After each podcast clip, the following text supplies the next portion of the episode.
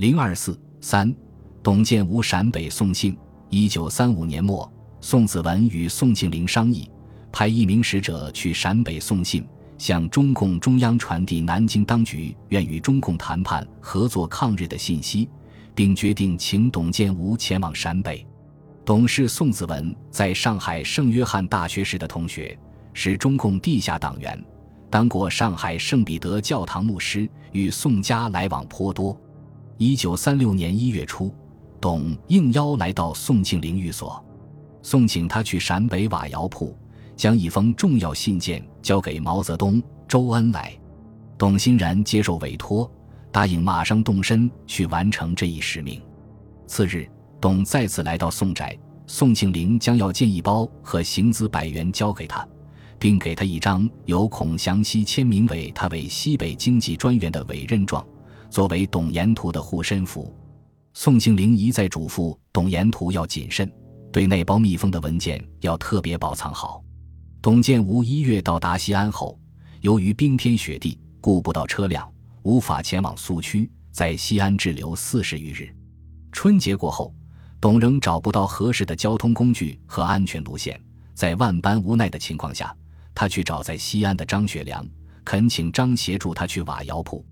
张见到他的委任状，又去电南京得到证实，便于二月二十五日用飞机把董建吾及与其同行的张子华送到福师，再派一个连的东北军护送他们出境。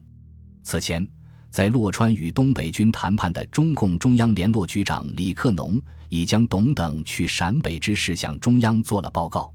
二月二十五日，李给周恩来、博古的电报说：“董、张已飞延安。”你来瓦窑铺和你们见面，我电约他们念七日由延安起身，请吉妥派武装赶到延安之川口迎接。董、张二月二十七日到达瓦窑铺，董建吾化名为周继吾。此时，毛泽东等正在山西前线指挥红军作战。董建吾在瓦窑铺见到博古、林伯渠，转交了宋氏姐弟的密信，转达了南京愿与中共谈判的意向。中共中央从他们谈话中得知南京内部的分化情况，其中除有主张联日反红的右派外，还有主张联俄联共的左派，而且蒋介石亦有与红军妥协反日的倾向。中共中央根据这一情况，决定直接与南京当局谈判。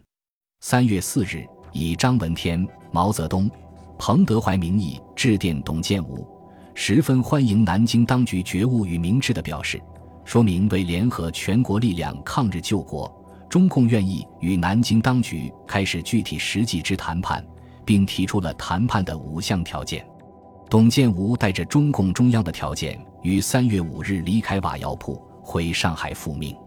宋庆龄对董的陕北之行十分高兴，向他表示感谢。后来又委托他把斯诺。马海德等国际友人送往陕北苏区。